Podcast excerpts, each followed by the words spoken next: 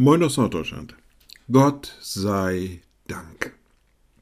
Naja, das entfährt uns immer mal wieder in unserem Leben, wenn irgendwelche Dinge passieren, wenn uns irgendwas entgegengebracht wird und sich irgendwelche Entwicklungen zeigen, dass wir einfach sagen, Gott sei Dank. Ob er immer dahinter steckt, sei mal dahingestellt. Aber wir wissen, dass viele Dinge in unserem Leben nur durch Gott ja möglich werden. Er gibt Kraft, er gibt all das, was die Erde uns bereiten kann. Er schenkt auch Möglichkeiten. Er gibt Ideen.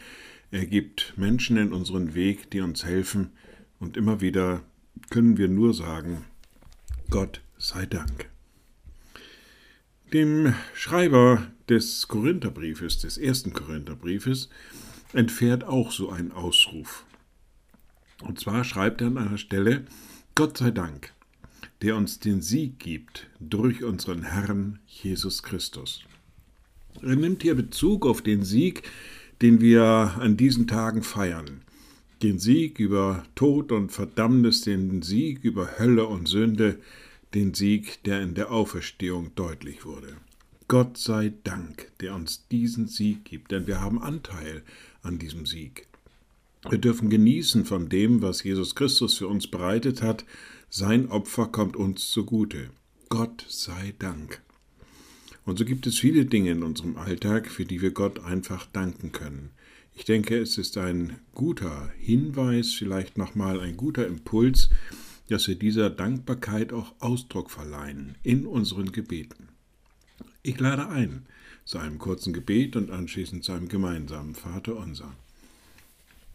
Allmächtiger Gott, guter himmlischer Vater, wir kommen zu dir und wir sagen dir von ganzem Herzen Dank. Du hast so viel in unser Leben hineingeschenkt, du hast so viel uns bereitet. Aus deiner Hand dürfen wir alles nehmen, was wir brauchen, was du uns zugedacht hast und was unseren Seelen hilft. Hab Dank für deine Liebe, deine Gnade und deine Barmherzigkeit. Und wir beten gemeinsam. Unser Vater im Himmel, dein Name werde geheiligt, dein Reich komme, dein Wille geschehe wie im Himmel, so auf Erden. Unser tägliches Brot gib uns heute und vergib uns unsere Schuld, wie auch wir vergeben unseren Schuldigern. Und führe uns nicht in Versuchung, sondern erlöse uns von dem Bösen, denn dein ist das Reich und die Kraft und die Herrlichkeit in Ewigkeit. Amen.